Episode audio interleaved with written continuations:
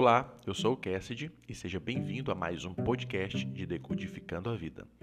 Em Provérbios capítulo 3, versículo 21 a 26, é nos recomendado aguardar a sensatez e o equilíbrio para termos uma vida segura e tranquila.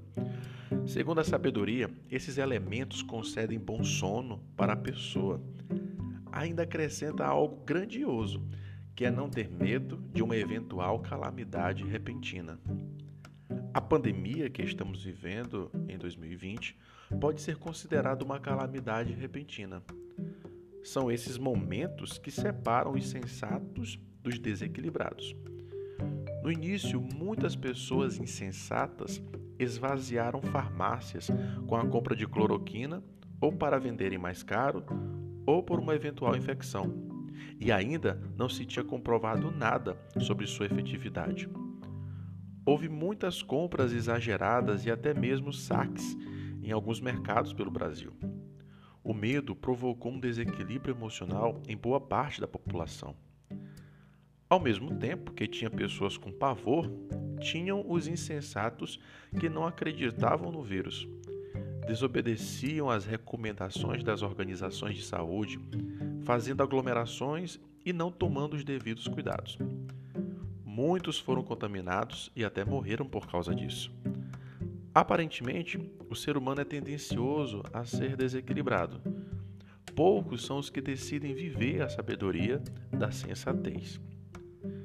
Ser sensato é saber lidar com as emoções e sentimentos de modo a tomar decisões razoáveis em qualquer circunstância.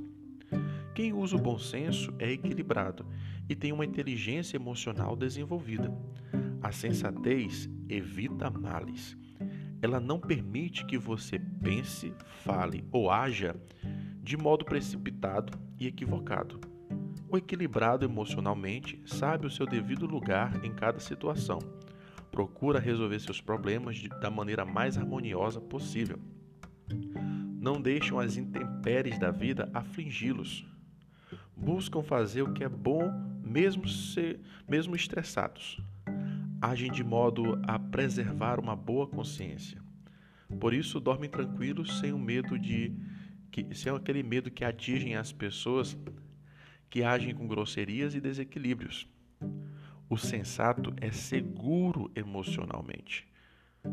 O equilíbrio emocional produz boa fama, prosperidade e paz. Então, como, como ser alguém sensato? Se controle. Isso mesmo, autocontrole. Não se deixe levar por pensamentos pecaminosos, como a cobiça, inveja, ódio, gula, luxúria, preguiça e soberba. Os conheci são conhecidos como pecados capitais. Eles são as necessidades naturais do ser humano de forma exagerada. Porque comemos para matarmos a fome e nutrir o corpo. Mas a gula é o desequilíbrio da fome.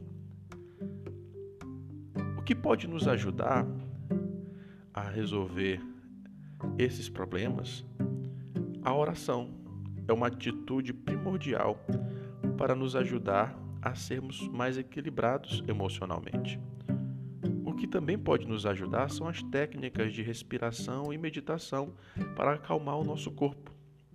Então, sempre que você for tomar uma decisão muito importante, pare, respire profundamente, ore a Deus pedindo orientação e depois decida.